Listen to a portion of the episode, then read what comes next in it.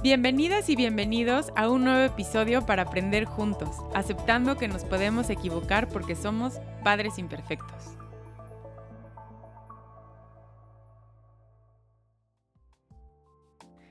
Hola, ¿cómo están? Bienvenidos y bienvenidas a un episodio más de Padres Imperfectos. Hoy tengo una invitada que nos trae un tema que creo que a veces como papás nos ocupa muchísimo y no sabemos qué hacer. Les voy a presentar a mi invitada, es Regina Asensio. Es un gusto tenerte aquí. Regina es eh, pedagoga y tiene una maestría en neuropsicología y educación. Es un gustazo tenerte aquí. Son de las cuentas y personas que conoces en Instagram que vas aprendiendo y me encanta compartirles. Regina, no tengo el gusto de conocerte, pero sigo todo lo que haces y nos enseñas muchísimo. Por eso para mí eh, era importante tenerte en un episodio. Muchísimas gracias, Pati. Estoy feliz de estar aquí. Gracias por el espacio y la confianza. Para los que nos están escuchando, Regina está a punto de ser mamá. No sé si cuando, cuando esto salga ya, ya sea mamá, probablemente sí. Muchas felicidades y gracias por porque logramos coordinarlo. Gracias a ti, sí, en una de esas en cualquier momento. Seguro cuando lo escuche ya voy a tener mi bebé en brazos. seguramente sí, seguramente sí. Y les contaba que el tema de hoy es cómo lograr que mi hijo no copie conductas.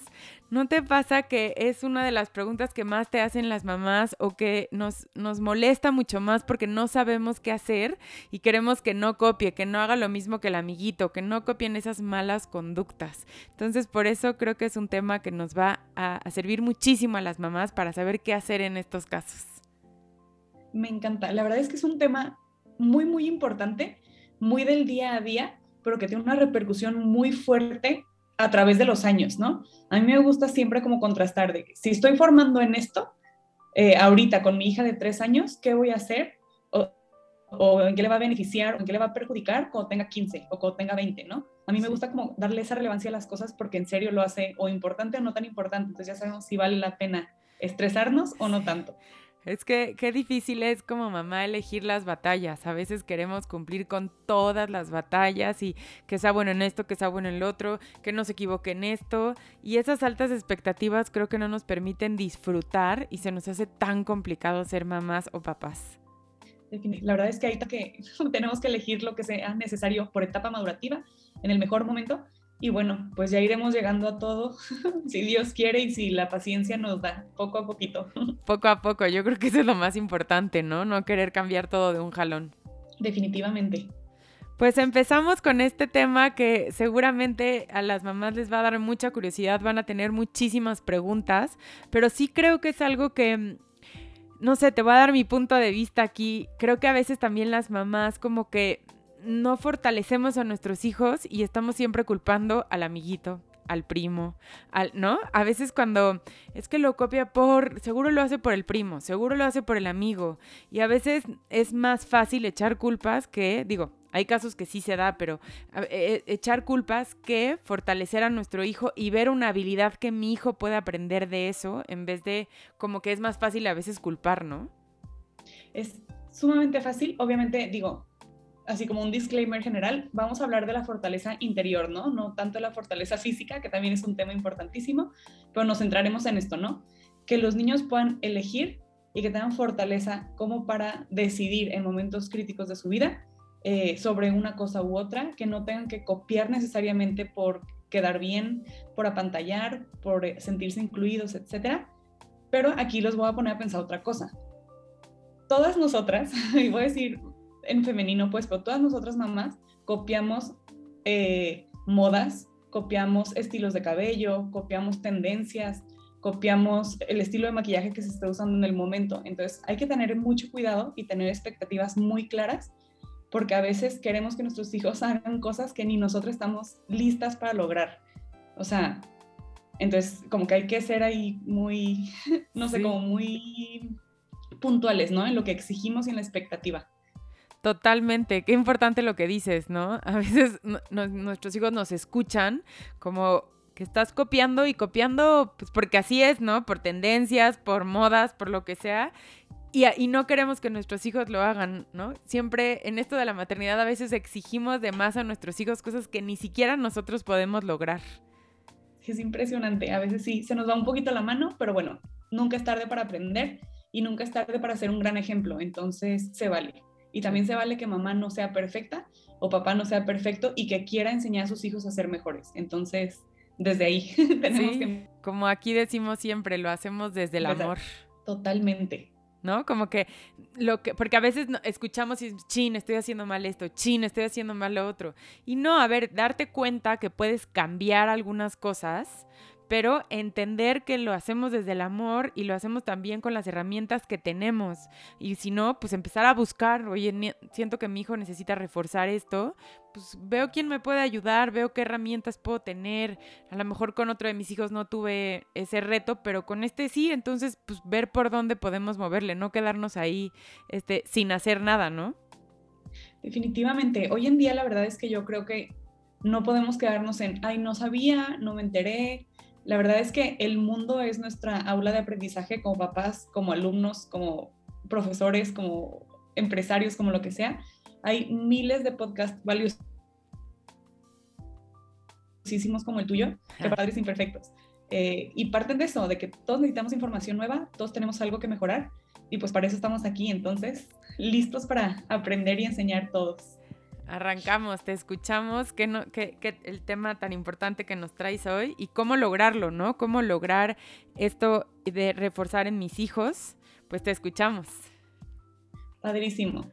Yo traigo una estructura como para que los que nos escuchen vayan más o menos cachando. El objetivo tal cual es formar niños fuertes, pero que además tengan la capacidad de recuperarse entre las rupturas, ¿no? Ya lo platicaba con Patti antes de empezar por más que seamos el roble más fuerte del bosque, va a haber algún viento que nos tumbe. Por más que seamos los más musculosos, va a haber alguien que nos gane. Por más que siempre hay alguien más fuerte y alguien más débil que nosotros, ¿no? En todos los sentidos. Ahorita obviamente estamos hablando de la fortaleza interior. Entonces, ¿qué podemos hacer para que nuestros niños aprendan a vincularse con otros de forma sana, que no cedan ante los deseos de otros y dejen de lado sus deseos personales, que sean auténticos, que tengan capacidad de resiliencia, etcétera. Entonces vamos a hablar de ocho puntos, ¿no? Yo les voy a ir diciendo como, digamos, el título de cada punto y algunas preguntas como para que ustedes reflexionen si sus hijos hacen o no hacen ciertas cosas. Creo que eso puede ayudar muchísimo como que vayamos reflexionando y, y, bueno, pues llegaremos a un consejo en concreto de cada uno de estos puntos como para que pues vean en casa qué tal. Perfecto, pues yo creo que sacamos pluma y papel. Buenísimo. Hay que empezar siempre, siempre, siempre partiendo de que... Ay, se me movió, perdón. De que lo principal es conocernos a nosotros mismos para de ahí saber qué fortalezas y qué debilidades tenemos. Igual con nuestros niños. Hay veces que esto lo subestimamos un poco porque decimos, están chiquitos, no entienden, no saben qué tanto pueden profundizar como en el conocimiento de su propia persona, ¿no? Pero como seres humanos tenemos la capacidad de analizarnos a nosotros mismos en todo momento y de saber si nos queremos, no nos queremos, si nos gustamos o si nos sentimos mal con algunas de nuestras acciones. Entonces, hay que comenzar por eso, ¿no? Conocimiento propio y por entender el valor de uno mismo. Este es como el puente, conocerte para entender tu valor. Eso es como lo más importante. ¿Y cómo lo puedes hacer con tus hijos? Ayúdale a reconocer sus fortalezas y sus debilidades sin drama. Oye, mijito, la, la verdad es que si eres bien malo para el fútbol y no pasa nada. De ahí se desprende una gama gigante de posibilidades. ¿Quieres ser mejor? Te meto a clases. ¿Quieres ser mejor? Entrena más. ¿Quieres ser mejor? Júntate con amigos que también juegan fútbol y, y vas a ir aprendiendo. ¿No quieres mejorar? Te cambiamos de deporte. No pasa nada si te gusta el básquet o el béisbol o el lo que sea, ¿no? Entonces se abre como una gama de posibilidades gigantesca sin la necesidad, uno, de afectar al niño ni de echarle porras por algo que no está logrando, ¿no? Es el típico de que sí, mi hijo es un campeón del fútbol, es pésimo, o sea, y lo tiene que saber. Entonces, desde ahí empezamos. Nos cuesta mucho trabajo esa parte, ¿no? Y a veces creemos que como papás motivándolos lo va a hacer mejor y ahí tenemos que reconocer las fortalezas y las debilidades de nuestros hijos, aunque a veces nos cueste trabajo. Claro, ahí es literal llegar al balance perfecto, ¿no? Motivarlo a que intente, que se esfuerce, si sí quiere que le eche ganas y si no se pudo, ver otra cosa en la que sea bueno. No pasa nada si no es el fútbol, ¿no? Como decíamos. Pero bueno, habrá fortalezas y debilidades y se vale tenerlas muy presentes. Oye, probablemente el tema del fútbol se quede en stand-by cinco años, ¿no? En lo que me pongo más alto, más fuerte, más, más tronado. Y ya, quizás después lo logre, pero sin, sin demeritar sus capacidades físicas, podemos, pues sí, desarrollar otras cosas, ¿no? Sí, y a lo mejor algo que hasta va a disfrutar más.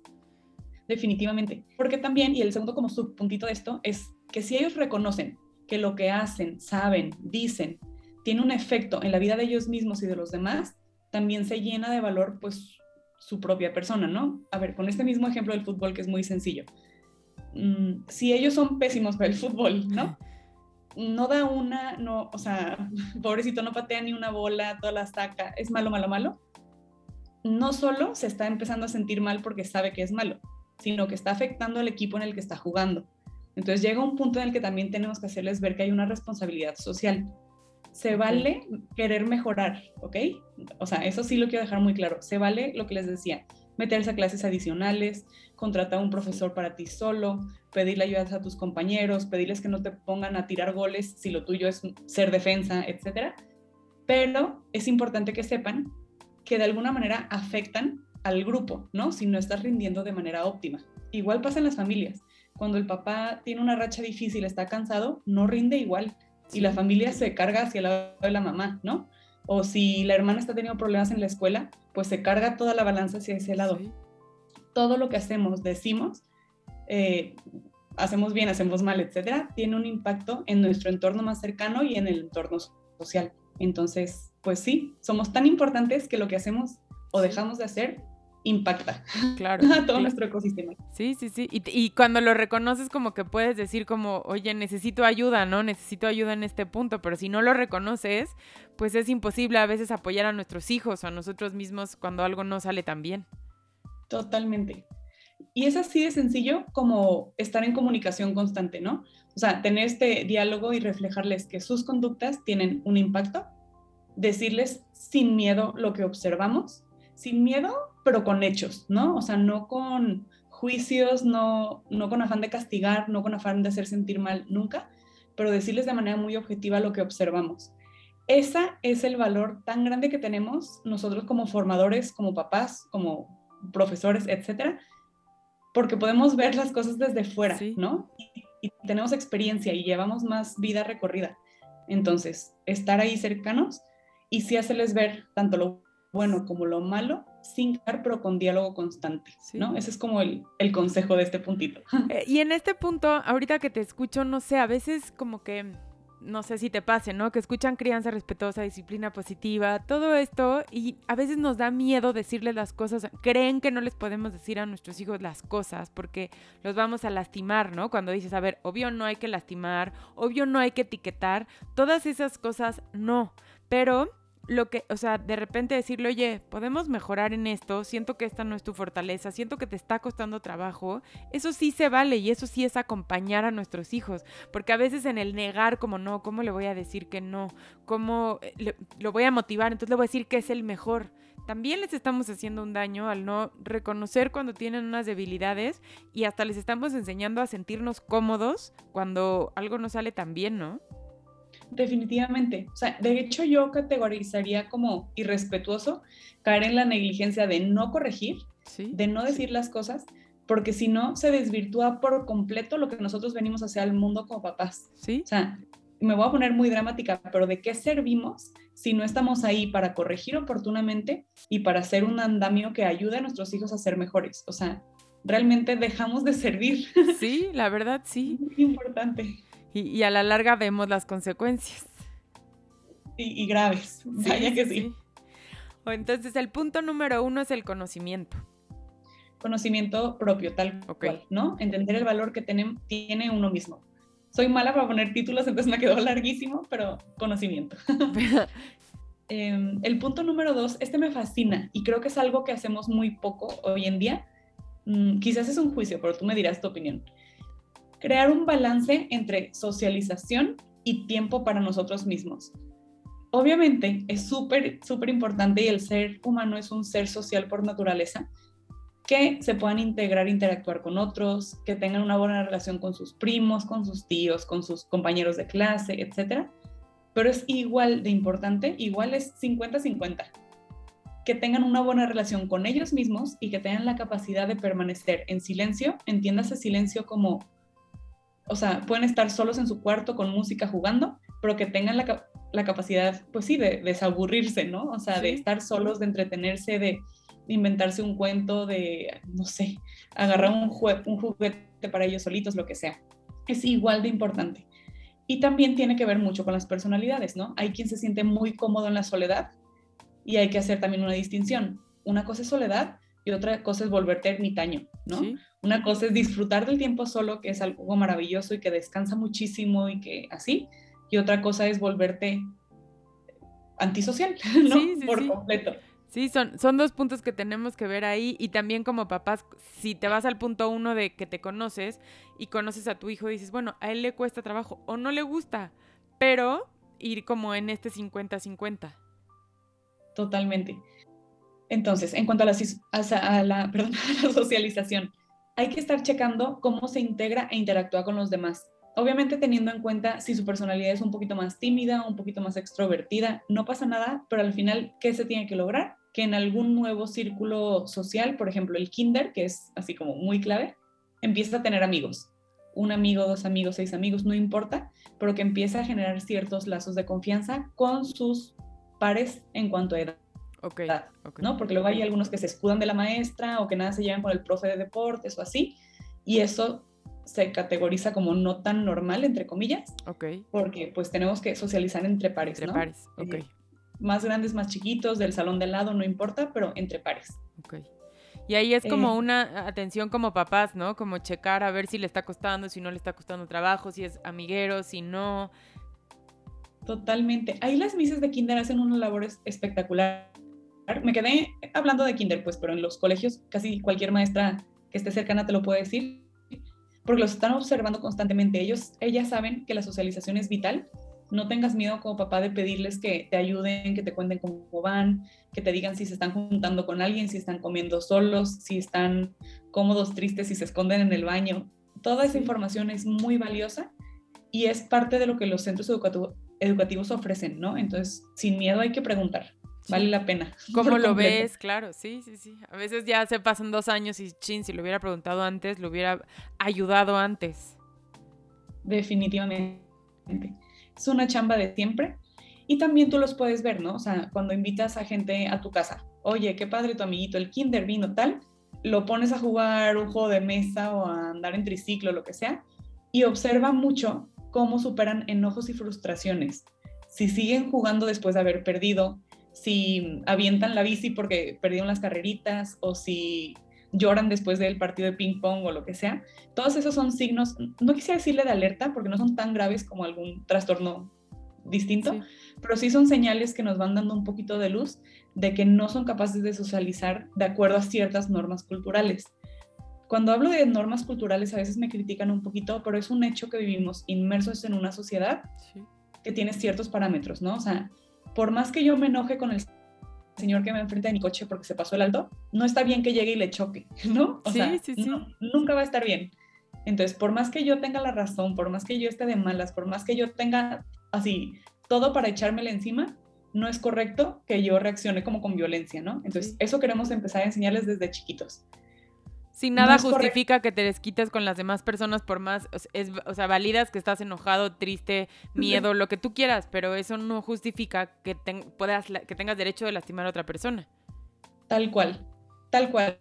Porque aparte, aunque quizás no lo lastimes directamente, si un niño, no sé, jugaron cartas, ¿no? Perdió tu hijo, se enoja, se frustra y las avienta, igual no le pegó, no lo agredió, no nada, pero sí nos hace sentir mal y sí cambia, como decíamos, el entorno en el que estamos. Cada cosa, como decíamos, que hace o deja de hacer, tiene un impacto en los sentimientos de los demás y eso es algo a considerar. Sí. Creo que en esta, en esta sociedad, sí se ha perdido porque, como tú decías, ¿no? En la crianza respetuosa. Por supuesto que tenemos que validar que está de malas, que perdió, que está triste, etcétera, pero no puede dejar de ver que afecta a los demás con sus acciones. Esa es la combinación perfecta en la crianza respetuosa. Ver tanto tus sentimientos como el eco que causan en los demás. Porque si no, si nos quedamos en un chiqueo y en una generación de cristal que realmente pues bueno, tiene ahí sus consecuencias. Sí, aquí, o sea, aquí está el ejemplo perfecto. Una cosa es que valide y que te acompañe en lo que estás sintiendo y otra cosa es que yo justifique, ay, pobre, perdió y pues por eso le pegó al primo, entiéndelo. Estoy aquí trabajando con él, sus sentimientos, no importan los de tu hijo. Pues no, eso no es crianza respetuosa. Totalmente. Y es muy bonito porque, digo, algunas de las otras preguntas que tengo para reflexionar es, eh, es capaz de compartir con los demás, de defender a otras personas cuando están en desventaja. Ese tipo de cositas nos ayudan a ver si ellos ya lograron como ese pasito, ¿no? No solo centrarse en ellos y validarse y etcétera, etcétera, sino que también darse un poco a los demás, que es algo bellísimo. O sea, todos sabemos que al dar terminamos recibiendo el doble, terminamos siendo más felices, etcétera. Entonces, ese tipo de cosas nos ayudan mucho pues a ir clarificando cómo van nuestros niños, ¿no? Si defiende a su hermanita, si defiende a su hermanito, si se preocupa porque ve a mamá agobiada, ese tipo de cosas son así como claves de la socialización que, pues sí, los, los van constituyendo como una mejor persona, es una realidad. Claro, sí, sí, sí, perfecto. Em, en cuanto al tiempo del silencio, que era como, estamos hablando de socialización y ahora de tiempo de silencio, ¿Qué tan capaz es tu hijo o tu hija de permanecer en una actividad en silencio, la que sea? Jugando con carritos, este, y, les repito, no es silencio así sepulcral. O sea, puede estar jugando, puede estar hablando, puede estar haciendo sonidos de los cuchicitos chocando, puede estar haciendo ruido, pero él solito en su habitación, ¿no? Sí. Eh, ¿Qué tan capaz es de agarrar un libro y sentarse en una esquina a leer? ¿Qué tan capaz es de decir, mamá, me aburrí, pero me puse a colorear? O sea, yo fui por los crayones, yo fui por la hoja, yo fui por tal, igual y hace un chiquero, pero qué tan capaz es de resolver. De quitarse, ajá, tal cual, resolver y quitarse el aburrimiento de encima. Ok, y, observar esas cosas. Te las dejo de tarea. O sea, así como vamos a observar que comparte, que piensan los demás, que defiende, también en el momento solo, observar este, si puede estar solo, si no le molesta, si no se siente incómodo. Claro. Okay. Y la verdad es que es una habilidad a desarrollar. El juego libre a mí se me hace una maravilla eh, cuesta trabajo empezar si nunca lo han hecho, la verdad. Si tu hijo tiene cinco años y nunca ha jugado solo, al principio se va a aburrir muchísimo y va a decir, ¿por qué me dejan, no? O sea, siempre he jugado con mi mamá, ¿por qué, me, ¿por me dejó aquí unas cositas y se fue? O sea, al principio cuesta un poco de trabajo, pero los invito también a verlo a largo plazo. Quien tiene la capacidad de estar solo y sentirse bien, quiere decir que está muy unido por dentro, ¿no? O sea, que sus ideas están en orden, que tiene paz interior, que tiene la capacidad de estar solo sin sentirse abandonado, que es algo sumamente profundo. Entonces, eso es lo que queremos lograr, ¿no? O sea, que puedan estar solos porque eventualmente, digo, yo estoy sola ahorita, o sea, pasamos tiempo a solas y pasar tiempo con nosotras mismas de calidad es maravilloso. Sí, sí, y entender que es una habilidad que le enseñas cuando juegas solo, porque a veces hay papás o mamás que dicen, ay no, pues si para eso me tiene a mí, si yo puedo, y sí, entiendo, pero también que sepa estar solo, que no se sienta incómodo, que no dependa solo de ti para divertirse, que aquí vamos un poco a ese tema, ¿no? Si tú le estás enseñando que puede estar solo, cuando vaya al kinder o cuando va, no, no va a necesitar siempre de alguien para divertirse, de alguien para resolver un problema. Totalmente. Y luego también se ve muchísimo en la, en la adolescencia, digo, antes de pasar ya como al consejo así práctico, muchos adolescentes no pueden estar ahora sí en silencio sepulcral. O sea, por eso ponen música tan fuerte, por eso tienen que estar hablando todo el tiempo con alguien, por eso tienen que tener el celular con TikTok pasando. O sea, realmente no saben estar en silencio. Debo de confesar que a mí me sucede, ¿eh? O sea, ahorita que hace unas semanas tuve COVID, estuve obviamente totalmente sola y yo decía, es que ya no aguanto, o sea, me ponía una serie de fondo para escuchar algún estímulo y como que dije, no, tengo que volver a fortalecer esa parte porque son siete días, ¿cómo que no voy a aguantar? Pues, o sea, ¿Sí? Está, está duro. Sí, son pequeños focos que hasta tú como adulta te das cuenta, no sé, a veces en el teléfono, como yo me doy cuenta, ¿sabes dónde? A veces no sabemos esperar y estás esperando en el dentista o en el doctor o algo y, y dices, no pasa nada si no tengo el teléfono y estoy sin hacer nada, pero nos cuesta trabajo porque ya lo hacemos en automático. Definitivamente. Entonces, como consejos así, súper prácticos. Aquí va a haber dos consejos. Ok. Para la socialización, se aprende a socializar socializando, ¿no? Así como hablar hablando. Entonces, ponlo o ponla a tu hija en un lugar donde pueda socializar, que tú te sientas tranquilo como papá y dale espacio. ¿Qué significa esto? Mételo al kinder de tu preferencia, donde sepas que va a estar súper bien cuidado porque son educadoras divinas y déjalo en paz. O sea, no te estés metiendo a su salón, no te estés metiendo a su... Déjalo, así donde te piden que lo dejen, ahí déjalo. Eh, llévalo con los primos que les tienes muchísima confianza y déjalo una tarde. Eh, así, donde tú como papá estés tranquilo, dale espacio. Y ya, irás viendo poco a poquito. Sí, que viva sus experiencias. Tal cual. O sea, por favor, dale espacio. Sí, sí, sí. Y para el tiempo de silencio, yo sí les recomendaría que empiecen a intencionar un momentito de silencio al día para fortalecer esta, le puse virtud, pues no sé si es virtud, pues, pero esta capacidad de estar en silencio. Sí. Y yo creo que sí es virtud también. yo también creo. Al principio les digo, va a ser difícil. ¿Qué podemos hacer? Hacerlo juntos, ¿no? Nos vamos a tomar cinco minutitos de leer, aunque tú te quedes dormida en esos cinco minutitos, ¿no? Pero abran un libro juntos, siéntense, sacan los cinco minutitos y listo, ¿no? No lo, no lo forcen demasiado. Eh, oye, vamos a poner música un ratito y nos vamos a quedar aquí sentados eh, comiendo palomitas, ¿no? Ah, padrísimo. Oye, hoy nuestro momento de silencio va a ser ver una película y desconectar. Se vale, ¿no? Les digo, no tiene que ser un silencio absoluto como de claustro, pero tiene que ser un momento apagar la cabeza. Sí, es que sí. O, a veces el estar sentado tantito, ¿no? Es que no, no sabe estar sentado. No, no que lo, de no sentarlo a sentarlo cinco horas, no. Pero a veces cinco minutos, tranquilo. Y no necesitas ni iPad, ni tele, ni algo que te rescates. Aprender a estar sentado dos minutos. Dos minutos, así. Oye, no está pudiendo ni un minuto. Dale una pelota de las de, no sé, como de masaje, sí, Sí, sí. ¿no? O sea, que, mueva algo, que se sienta, sí, pues que se interese por esa pelotita o lo que sea, pero que sea capaz, como tú dices, ni celular, ni música, nada. Silencio. Sí, pero darles esas oportunidades para que puedan hacerlo. Sí, definitivamente sí es una tarea que nos tenemos que llevar, como todo en crianza y como todo en formación. Así es que yo les voy a dejar muchas tareas. Ya, ya tenemos varias tareas aquí, yo ya estoy apuntando. Buenísimo. Em, el punto número tres me fascina. Yo creo que este es de mis favoritos. Porque habla de la motivación, perdón, para hacer las cosas. Esto también quiero que lo piensen en ustedes mismos. Cuando tenemos un día muy apretado, que tenemos una cita, tenemos que grabar el podcast, tenemos que ir al súper, tenemos que ir a recoger niños, etcétera, nos levantamos y luego, luego empezamos con todo. O sea, prácticamente tenemos tantos pendientes por hacer que la motivación llega sola, ¿no? O aunque no estés motivada, haces las cosas, porque tienes tu día enmarcado en prioridades. Sabes que te espera el de la cabina del podcast, sabes que te espera tu cita de las cuatro, sabes que te esperan tus hijos. O sea, saberte necesitada es una motivación gigantesca para actuar. Le da sentido a tu día y realmente a tu vida, porque pues eres productiva en tus cosas y está maravilloso, ¿no? Aquí no quiero que no quiero que nos vayamos como a la presión desmedida de hacer un millón de cosas y a que el mundo va muy rápido y que si no estás este, todo el tiempo haciendo algo no eres productivo, ¿no? Exacto. Sí, o sea, eso lo quiero dejar como de fuera. Obviamente aquí lo estamos hablando en un entorno muy bonito y muy así, de, productividad personal y de sentirnos bien y de ser valiosos, pero sí, quería hacer como esa distinción. Entonces, cuando tenemos metas, cuando tenemos planes, cuando tenemos cosas por hacer que nos gustan, aunque sean de aunque sean levantarte, desayunar con, tu amiga que extrañas, ¿no? Esa es una realidad.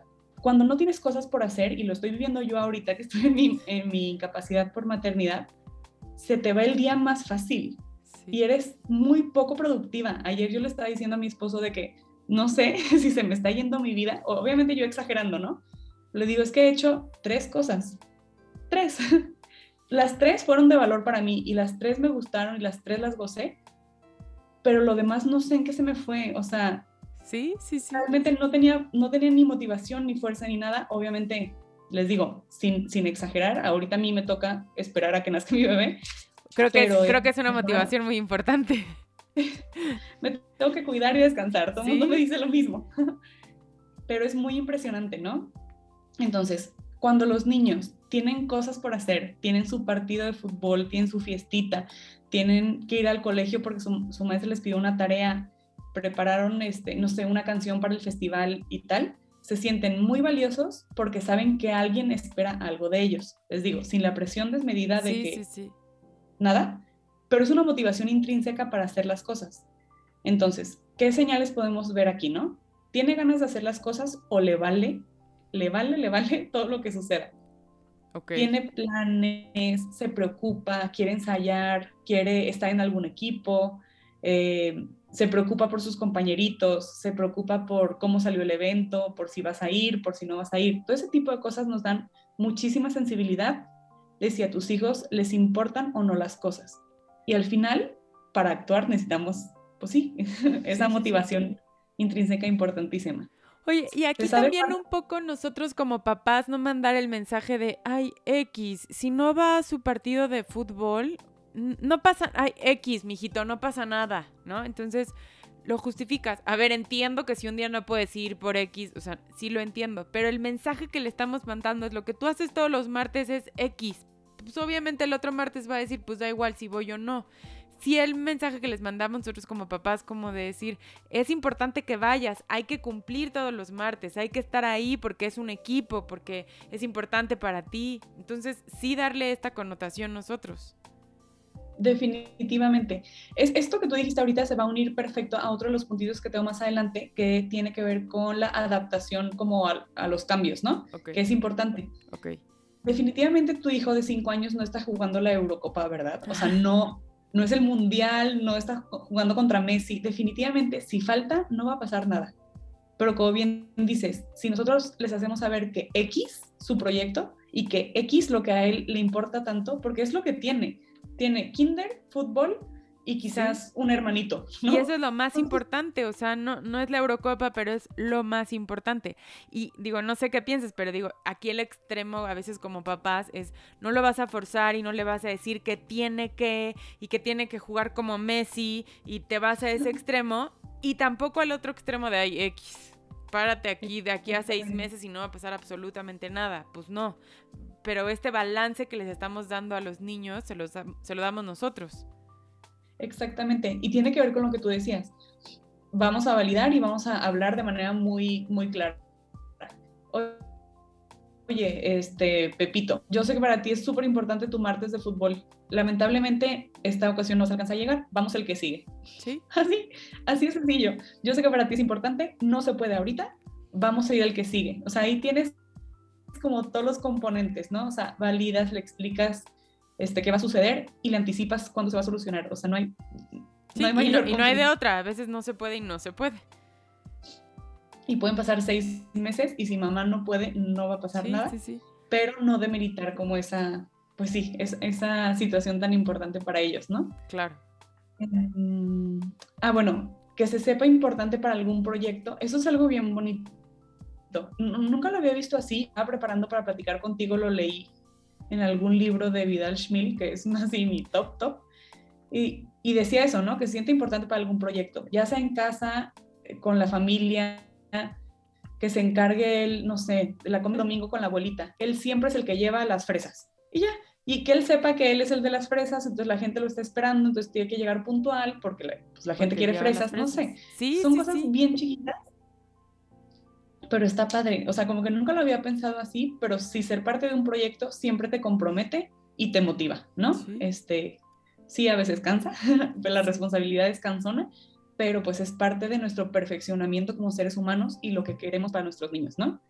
Mm, bueno, también hay que checar si se empeña hasta lograr ciertos objetivos o si desiste en el camino, que es normal. Muchos desistimos en nuestros planes, pero bueno, pues hay que ir ayudándole a concretar las cosas, ¿no? Si se compró a llevar las fresas los domingos, no puede dejar de hacerlo de un día para otro, o sin avisarle a la abuelita, o sin proponer otra cosa, o sea, ayudarlos a terminar como con el proceso completo. Sí, a, comprometerse.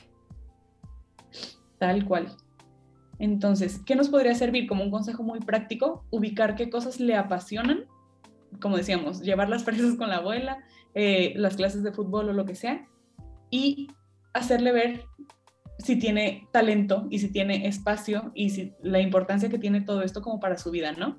Ubicar lo que le apasiona, hacérselo ver, que lo vea muy claramente y, pues impulsarlo, tal cual. Tal cual. Lo repetí porque no sabía si había quedado claro. Sí, no, perfecto, ¿no? Más que claro. Padrísimo. El punto número cuatro, este me gusta mucho. Bueno, voy a decir eso en todos los puntos. Es que están muy buenos. La verdad es que, digo, ahorita que te estoy escuchando, creo que como papás estamos como siempre, como, ay, es que copia esta conducta, ay, es que no sé qué. Pero entonces, con esto vamos a fortalecer. Y no quiere decir que de repente no digan, ay, vi algo que hizo un amigo y me gustó, pues hasta nosotros lo hacemos, ¿no? Pero si tienes esta parte fuerte, como que ya no va a ser tan fácil que copies cualquier cosa ¿Por qué? Porque te conoces, porque estás comprometido, porque estás motivado. Me están encantando los puntos, muchas gracias. Qué linda. Oye, porque aparte, y lo dices muy bien, si yo te copio ahorita, por ejemplo, tu look, ¿no? Pues es que no tiene nada de malo, porque es un look muy bonito. O sea, estás muy decente, muy guapa, muy tata. O sea, copiar cosas buenas nos acercan a ser mejores. Sí. ¿No? Entonces, ¿dónde está como la línea? Pues en copiar conductas que podrían ser malas para ellos o copiar cosas que te acercan a ser mejor, ¿no? Ahí está como la disyuntiva de esta eh, conversación. Es como, por ejemplo, mucho en, el tema de mamás, ¿no? Como ah, decir, a ver, voy a seguir los consejos de X personas que, que amigas o expertas que creo que voy a seguir, pero desde yo conocerme, desde saber qué camino quiero con mis hijos, desde saber en qué creo y en qué no creo, y digo, ay, eso me está sirviendo, Regina hace eso y me gusta. Es muy diferente a cuando no te conoces, cuando no crees en ti, cuando nada te motiva, pues cualquier cosa, bueno, y ahora le voy a copiar a mi amiga esto y ahora le voy a copiar sin importarte las prioridades tuyas y las de tus hijos. O sea, ve que diferente y lo mismo pasa con nuestros hijos, ¿no? Definitivamente, hay una falta de autenticidad completa, ¿no? O sea, vas copiando cachitos que no te llevan a ninguna meta en específico, que no motivan tanto, o sea, que no sabes si te van a servir o no, pero se veía medio bien y Pero lo que dijo ella lo voy a seguir yo tal cual, sí. Tal cual, es, es impresionante. Y este punto, justo el número cuatro, lo hubiera puesto hasta el final, creo que es así como muy fuerte, es el que tiene que ver como con pensamiento crítico y con curiosidad. Le puse así como pensamiento crítico y curiosidad. Los niños de manera natural son curiosos y esa es una cosa maravillosa que tienen y es una, no sé, es una bondad que tenemos que explotar muchísimo. Sobre todo en la primera infancia, en la preadolescencia y tal, porque en la adolescencia ya sabemos que esa curiosidad se vuelve extraña y se vuelven monosilábicos, ¿no? Entonces, hacerlos que debatan, que piensen, que les preguntes y te contesten se vuelve más difícil y por eso les digo, desde, o sea, si podemos explotar esta, esta capacidad innata de los niños, hagámoslo.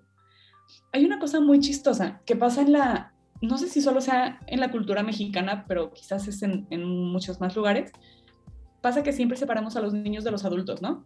Esta es la mesa de los papás y esta es la mesa de los primitos. Esta es la mesa de Navidad de los abuelos y esta, acá están los chiquitos. Yo entiendo que también tiene que ver con la organización y no tiene nada de malo, ¿no? O sea, no venimos a juzgar y a decir, quemen las mesas por separado, no pasa nada. Pero sí nos priva de opinar, de explorar y de escuchar ideas eh, desde que estamos chiquitos. O sea, yo me acuerdo, yo, yo, yo, de chiquita, sí decía de que, pero ¿por qué no me sientan con los adultos que son mucho más interesantes que mis primos? O sea, por chismear o por saber de qué hablan o no sé, es como más, pues sí, es una plática más nutrida que tu primo que se está sacando los mocos, ¿no? Sí, o sea, sí, sí. o sea, sí es más divertido, la verdad. Por supuesto, y aquí hago otro paréntesis, que cuando se va a hablar de temas que son más álgidos, no sé, sexualidad o muertes, o etcétera, y que no son propios para los niños, ni los inviten, ¿no? O sea, no pasa nada. Pero es padre dar como oportunidad de que los niños exploren y opinen sobre ciertos temas que aunque estén fuera de sus capacidades eh, cognitivas del momento, pues pueden opinar un poquito, ¿no? O sea, que puedan escuchar temas un poco, o sea, que les eleven literalmente como el intelecto. No, y aparte de repente te acuerdas, ¿no? Yo me acuerdo que mi abuelo contaba este, una historia y, y, es padre, o sea, el saber diferenciar que hay temas que no son para niños y es muy válido decirle, oye, estas pláticas son de adultos y ahora ya váyanse a jugar, pero no en lo prohibido como de nunca se pueden sentar con los adultos y de repente interactuar y que te puedan escuchar, que puedan escuchar la opinión de un tío, de un primo, o sea, qué importante es esto, ¿no? Claro, es padrísimo. O sea, yo creo que este tema del pensamiento es de los más importantes de los que vamos a hablar y el que más fácil podemos motivar, porque nada tenemos que acercarnos a los niños, ¿no? Eh, preguntarles muchísimo qué opinan sobre lo que están hablando. Oye, puede ser que ahorita esté hablando, no sé, un tío sobre la situación de los periodistas en México, ¿no? Es un tema complejo, es un tema que tiene que ver con política, que tiene que ver con derechos, que tiene que ver con opinión pública, etc. Pero si un niño está escuchando recurrentemente, ¿no? O sea, ese tipo de temas, alguna opinión podrá formar. Oye, no es la más correcta, no es la más completa, le faltan argumentos. Seguro sí, es un niño de 6 años, 7 años, 8 años. Pero que lo sometamos al análisis de una situación que está sucediendo ahorita en nuestro país, es que es valiosísimo. Esa es escuela. O sea, eso es darle herramientas para la vida y eso es hacerlo pensar y desarrollar pensamiento crítico. Y son los niños que eh, llegan a la escuela y, o sea, como que le preguntan a la maestra, digo, yo soy Miss, tú también creo que estuviste en salón, pero son los niños que llegan y te preguntan y dices, mira, ¿no? Sí, platicó, sí conoció, sí le platicaron un poquito más de las cosas y sí es súper interesante.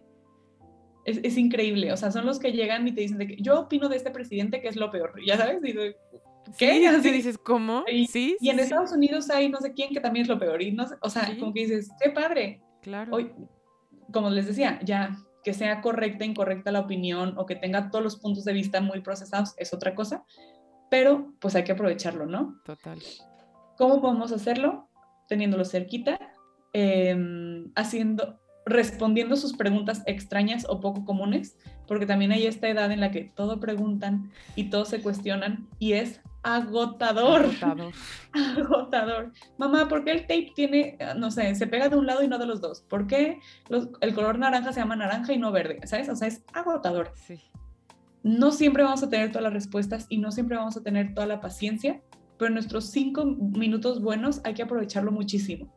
Híjole, este Pepito, no sé, pero hay que investigarlo la verdad es que yo creo que fue por esto y esto, ¿no? Este, se meten a, internet, investigan juntos y fomentas esa curiosidad. La curiosidad es buena, el cansancio es lo que nos detiene un poquito como papás. Y lo digo con mucho amor y con mucha empatía, todos hacemos lo mejor que podemos con lo que tenemos. Sí es agotador, pero vale la pena por formar este pensamiento crítico, ¿no? Este, por seguir rascando información. O sea, queremos niños investigadores, niños que piensen, niños que busquen, niños que hagan, y pues el camino es haciendo. Entonces... Oye, también se vale un día, porque a veces empiezan las culpas, ¿no? También se vale un día que o no sabes la respuesta, o no sabe, o, o no tienes ganas, de verdad, ese día si estás muy cansado, mañana platicamos de eso y, y, no dejarlo y sí hacerlo al día siguiente, pero tampoco es como en, en, todos los momentos tienes que platicar tres horas con tu hijo para que desarrollar esto. Exacto. Y puedes acumular las preguntas de la semana y responderlas el sábado, ¿eh? O sea, yo tenía un... Es, es alumna todavía del colegio, pero ya no es mi alumna. Es maravillosa, porque ella levanta la mano y dice, mis tengo cinco preguntas, y yo... ¿Qué me va a preguntar? decía, ahorita en serio, nos quedan cuatro minutos de clase, pero, o sea, era muy padre y se me ocurrían mil cosas, ¿no? que, a ver, eh, fulanita, escríbemelas en una hoja y para la próxima te las traigo resueltas. O si tienes chance, las juntamos con tus otras cuatro preguntas de hace diez minutos porque ya no tenemos tiempo, ¿no? Entonces, no se trata de frenar en seco, o sea, sí, no se trata de frenar en seco y no responder, sino encontrar maneras de hacernos la vida un poco más llevadera, ¿no? Sí, no quitarles la este, curiosidad, pero pues también ser realistas. Definitivamente, porque sí, llega un punto que decís, es que por favor a Dios ya no levantes la mano. Sí. Y ahorita la recuerdo con un cariño, porque digo, es que era la más participativa, la más simpática, la más curiosa, y le va tan bien que digo, pues mira, de algo, de algo funciona. Sí, sí, sí, claro. Entonces, ¿qué podemos hacer? Denle la vuelta a los niños. Ahora ustedes estimulen su curiosidad y su, y su pensamiento crítico y pregúntenle cosas. Muchas veces se responde, ¿por qué el color naranja es naranja y no verde? Diciéndole, pues, ¿qué opinas tú? ¿No? O sea, no tienes que meterte a temas de arte y de estética para explicarle los colores, quizás nada le dices, pues, ¿qué opinas tú? tú? ¿Tú qué opinas? Ah, no, pues seguramente algún señor le puso así, ¿no? Seguro sí. y ahí se acaba, ¿no? Eh, responde sus inquietudes, como decíamos, cuando haya tiempo, cuando tengamos fuerza, para que sigan preguntando. Lo que queremos aquí lograr y el punto así en donde nos tenemos que fijar es que ese canal de comunicación se mantenga abierto, ¿no? Que exista la oportunidad de después investigar juntos, de tener momentos de conexión a través de preguntas o de sus inquietudes y no, no tenemos que tener ni todo el tiempo ni todas las respuestas. ni saberlo todo. Tal cual. Eh, punto número 5. Independencia y autonomía. Ok. Nosotros como seres humanos tenemos muchos dones o características, o como queramos llamarlos, que nos hacen humanos y personas funcionales, ¿no? Sabemos que tenemos inteligencia, que tenemos voluntad, pero lo más importante para el tema este que estamos tocando es el tema de la libertad. Y la libertad es maravillosa, o sea, bien ejercida es un, pues es una cosa preciosa, ¿no? O sea, tener libertad de ir, de hacer, de opinar, de sentir, etcétera, es, es bellísimo. Sí. Así que permitir y fomentar, experimenten una libertad sana, adecuada a su edad, sin abandono, es un camino de realización personal muy profundo para toda su vida, ¿no?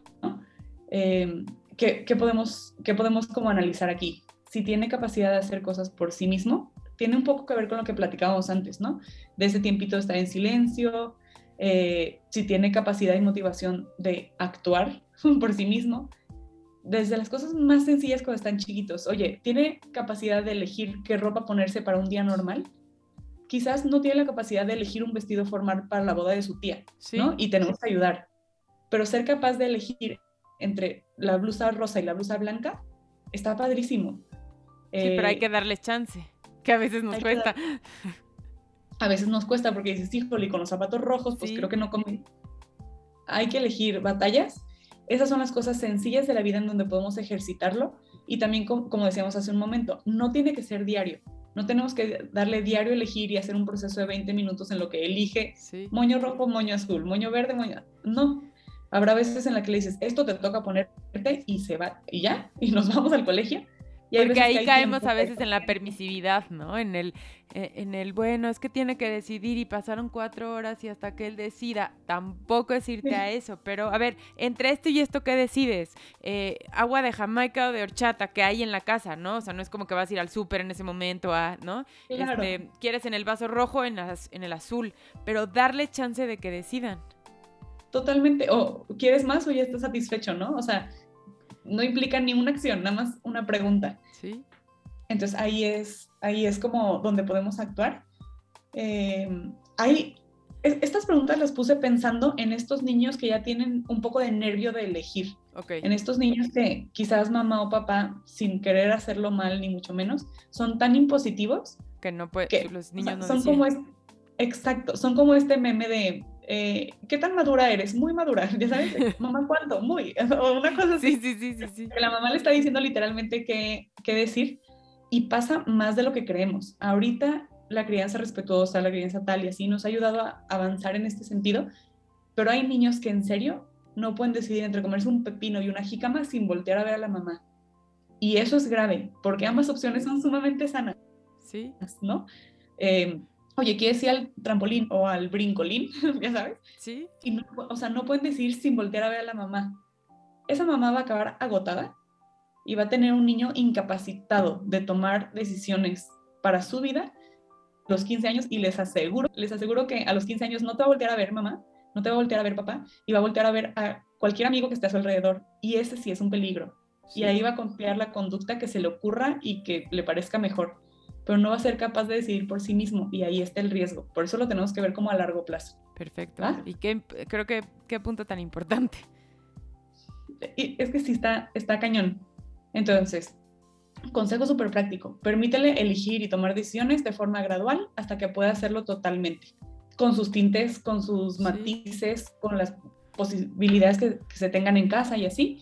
Pero eventualmente todos decidimos lo que queremos, ¿no? Digo, yo ahorita ya estoy casada y yo decido 100% sobre mi vida y mi mamá respeta todo, pero quizás algunas cosas a mi mamá no le gustan o cómo las hago o cómo las llevo, etcétera, pero ella para este momento de mi vida tiene que estar tranquila de que me enseñó a decidir bien, ¿no? O sea, eventualmente todos nuestros hijos van a decidir por sí mismos. Sí. Pero pues qué tan bien o mal lo hagan, sí depende mucho de cómo nos formaron de pequeñitos. Claro. Sí, sí, sí. Espero que mi mamá esté muy orgullosa. Ojalá. Seguramente sí, obviamente sí. Me encantó el punto número 6. Sí, el que sigue, el que sigue también es muy padre. Es, habla sobre la adaptación al cambio y tiene que ver mucho con la paciencia. Todos hemos visto eh, este experimento en el que a los niños les dan un bombón y les dicen de que si te esperas sin comerlo, cuando vuelas te doy dos, ¿no? Y está súper analizado, súper criticado, súper, o sea, todo el mundo lo hemos visto, pero la verdad es que de eso se trata muchas veces la vida, ¿no? Si tú llegas al banco y hay alguien enfrente de ti, por más que zapatees y por más que resoples, no se va a ir. ¿Sí? O sea, si no soy yo capaz de aguantar, de tener paciencia, de saber esperar mi turno y de dominar mi cuerpo y mi lenguaje corporal, pues, o sea, no voy a llegar a ningún lado, literalmente. O sea, nada voy a estar más frustrada, más cansada, más, etcétera. Oye, y es algo que se trabaja, porque hoy en día se escucha, los niños de hoy son súper impacientes. Y yo digo, no, los papás de hoy estamos haciendo niños impacientes porque les damos todo en el segundo, no los hacemos esperar. O sea, hasta a veces el decir como, en lo que, espérame aquí, en lo que voy por mi chamarra. ¿No? Entonces ahí ves la mamá, o sea, lo carga y entonces lo lleva con tal de que el niño no espere. Entonces darles estas pequeñas oportunidades de cuando termine de hacer la comida, voy a jugar contigo. Cuando termine de hacer la tarea con tu hermano, pero estamos ahí rescatando y no les damos chance de que, que esperen. Definitivamente. Y literal, o sea, eso va totalmente relacionado como con el consejo puntual, ¿no? Darles retos en los que puedas retrasar la gratificación. Mm, por ejemplo, algo que sea, bueno, es que hablo de mi mamá porque es lo que conozco, ¿verdad? Nos compraba una nieve, ¿no? Y ya, íbamos felices por nuestra nieve, mi hermana y yo y tal. Nos subíamos al coche y nos decía, llegando a la casa se la comen. Eran 20 minutos que las dos íbamos así de que, o sea, no podíamos esperar más. Llegábamos y nos la zampábamos. Había cosas que mejorar, éramos niñas. Pero esos 20 minutos que tuviste que esperar nos formaron muchísimo. Claro. Y nos nos hicieron muchísimo más fuertes realmente, ¿no? O sea, no es posible que yo tenga un plato de comida enfrente y no pueda dejar de toquetearlo, ¿no? Digo, ahorita ya a los 30 años pues uno se domina un poco más, pero nos dominamos porque nos hicieron que nos domináramos. Y dominar esos impulsos animales, entre comillas, es lo que nos hace más o menos. Entonces... Oye, aquí me salta, bueno, me recuerda un poco a veces los niños, por ejemplo, en la fiesta infantil, ¿no? Que ni siquiera es su fiesta y es el pastel del otro niño y mete las manos al pastel y el papá es como, ay, es que pues muere de ganas y no le, ¿no? O sea, a ver, no, hay límites, hay respeto, respeto por el pastel del otro niño, por no poder meter las manos, o sea, ya más allá del COVID, de todas esas cosas, o sea, es aprender a respetar que es el pastel, ¿no? Y, a veces los justifican, ay, es que pues le encanta, o pues le quitó los dulces porque se le antojaron, pobrecito. Pues no, o sea, no se vale definitivamente. Pobrecito nada. O sea, está bien alimentado, está en una fiesta, le van a dar pastel, todo está perfecto con él, menos la falta de respeto que está cometiendo, porque uno, no es momento, dos, no es suyo, tres, ¿cómo se atreve a meter las manos a la comida, no? O sea, como que dices, qué poco higiénico. Sí, sí. Entonces, excelente, excelente. Me, me recordó ahorita. me encantó este punto también. Pero sí, Se, se, se ponen intensos, pobrecillos. Sí, pero pues hay que darles esas herramientas para que la pasen mejor cuando están conviviendo con las demás personas. Y la verdad, la verdad es que son maravillosos. Lo veía también con una de mis cuñadas, tengo una cuñada chiquitita, y cuando estaba más chiquita que la recién conocía, era impresionante cómo ella podía dominar todos sus antojos y todos sus deseos, así literalmente como los más animales, como comida, ir al baño, etcétera, etcétera porque sabía que eventualmente iba a llegar el momento. O sea, si tu mamá le decía en 15 minutos, iban a pasar 15 minutos y tranquilamente se lo iban a entregar, ¿no? Sí, sí, sí. Entonces, eso da muchísima paz. O sea, se eliminan gritos y sombrerazos al 90%. Es impresionante. Sí, seguro, sí, claro. Y pues nos vamos al punto número 8 para ya ir terminando. Cuéntanos cuál es el 8. Perfecto. Este es lindo. Es ser agradecidos con lo que tienen. Y esto es algo que también tiene que ver mucho con la comunicación eh, y, con ir haciendo como este ejercicio, así como de tener momentos, pues sí, de comunicación y conexión, aun cuando tengamos motivación, ganas de mejorar, eh, todas estas ganas como de superarnos, etcétera, valorar lo que tenemos hoy es una virtud preciosa, ¿no? Y también tenemos que entender que muchas veces, aunque queramos superarnos y queramos tener más cosas, no lo vamos a lograr, ¿no? Porque ya hablábamos de que pues los caminos y, etcétera. Entonces, ¿es capaz este, tus hijos de recibir una negativa porque en casa hay algo similar? Oye, bueno, no es como con las mamás que luego son hasta gachas, ¿no? De que podemos ir por pizza, no, en la casa hay frijoles, eso no tiene nada que ver. Sí, no, no, no. Pero sí saben, es que en la casa hay algo que también les sabe rico y que también les gusta o, o que también los va a saciar, eso, ¿no? Eh, son capaces de dar gracias a mamá o a papá por las cosas que hacen. Y aquí no se busca como van a gloriar ni nada la labor de papás y volvernos mártires, ni mucho menos. Pero sí, pero sí que sean capaces de ver el esfuerzo que hay detrás, porque es muchísimo. Sí, em, y porque no les pues, enseñamos esta parte de dar... Perdóname, es que se cortó, perdóname. Que no les damos la, chance a veces de, mm, o sea, bueno, que agradezcan estas oportunidades como, sí, sí quiero que me des las gracias, o sea, y, y, no como, me debes todo, me debes la vida, ¿no? Pero sí, oye, hicimos un esfuerzo por este viaje y que los niños valoren esas cosas que a veces las ven normales. Definitivamente. Y pueden ser hasta con cosas muy sencillas. Oye, mamá, ¿me compras una, mm, no sé, una mochila de Paw Patrol? Pues mira, está cara, voy a ver si se puede. Si se pudo, nos costó mucho trabajo conseguirla, mucho, mucho dinero. Así es que te pido por favor que la cuides. Que la cuides. ¿No? O sea, no tiene nada de malo pedirle a los niños que cuiden sus bienes materiales. Obviamente lo van a hacer de acuerdo a sus capacidades y a sus, a sus posibilidades, pero es que tenemos que hablar de las cosas sin drama y sin exageración. Sí, mi vida nos costó carísima, así es que la vas a lavar una vez por semana, ¿no? Sí. O tu cochecito, lo vas a poner a cargar tú en las noches porque, no sé, si no se echa a perder o lo que sea. Y, y, la verdad es que sí les da como esta capacidad de ir siendo pues más empáticos y es, y es algo muy bonito, o sea... Oye, me recuerda el punto número, el de la paciencia, que a veces, por ejemplo, sí te la voy a comprar pero la semana que viene. Y a lo mejor se la puedes comprar ese día. Eso cada papá lo va a decidir, pero eh, no pasa nada si te esperas ocho días, aunque puedas, y se va a esperar y le vas a comprar a los ocho días la mochila. Porque entonces, bueno, ya, ok, te lo compro. Bueno, ok, también. Este, no vamos al dentista si no hay chocolate. No vamos, entonces siempre los estamos sobreestimulando y pues hasta ahí está la paciencia.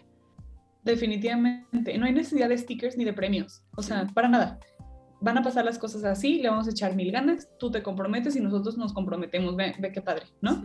Y ya, mantenernos con mucha comunicación, como te decía, sin dramas, sin exageraciones, de todo lo que implica tener en casa, cuidar, comprar cosas, este, ir valorando poco a poco lo que nos rodea, creo que sí nos hace seres humanos más agradecidos y también más felices, porque valoras todo lo que hay detrás de que tú estés bien.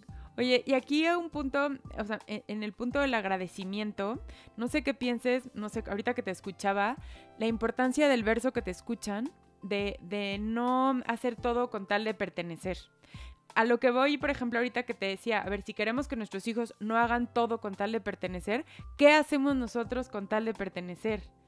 O sea, el, ¿no? A veces como que te escuchan el necesitamos ir a ese restaurante porque no sé qué. Necesitamos tener ese coche porque, o hasta en lo más simple, ¿eh? Tengo que dar de comer esto para que mis amigos. Entonces, qué importante el ejemplo que somos y luego no queremos que sean niños que estén haciendo todo con tal de pertenecer. Entonces, una vez más nos regresamos a que somos el ejemplo en todo momento. Esa es como la máxima en educación, o sea, prácticamente lo que nosotros les enseñemos y les guiemos con nuestro ejemplo va a ser que logren procesar. Les podemos decir, les podemos hacer millones de cosas, pero si nos ser congruentes o incongruentes en algo, pesa más, definitivamente. Sí, pesa muchísimo más. Regina, me encantaron estos ocho puntos. Yo le recomendaría que, bueno, yo me voy a hacer esa tarea de volverlo a escuchar y ver punto por punto, porque la verdad es que creo que muchos papás al escuchar este episodio seguramente se imaginaban como, bueno, que, que, ¿cómo hacer que mi hijo no copie? Entonces que le diga que no al amigo y que íbamos a hablar de las otras personas. Me encantó trabajar en nosotros, en nuestros hijos, en fortalecerlos para que puedan decidir qué es lo que quieren y lo que no quieren. Me encantó. Qué linda. Esa es la conclusión perfecta. Me alegra muchísimo, Pati. Gracias por el tiempo, de verdad. Oye, cuéntanos dónde. No, el honor es mío. Cuéntanos dónde te pueden encontrar eh, tus redes sociales. De todos modos, siempre los compartimos, pero platícales un poquito más. Gracias. La verdad es que solamente estoy en Instagram. Mi cuenta es arroba formar hoy y estoy siempre a sus órdenes para lo que necesiten. Yo feliz de acompañarlos en este camino tan bonito.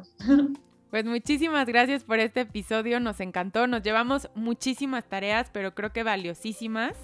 Y este, y bueno, cuando comparta este episodio, claro que voy a dejar tus redes sociales y pues muchas gracias por estar aquí, te mando un beso enorme. Qué linda, igualmente Pati, que estés muy bien.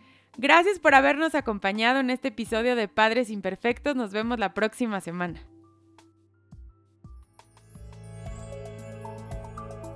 Gracias por acompañarme en un episodio más de Padres Imperfectos. Nos escuchamos la próxima semana para seguir aprendiendo juntos.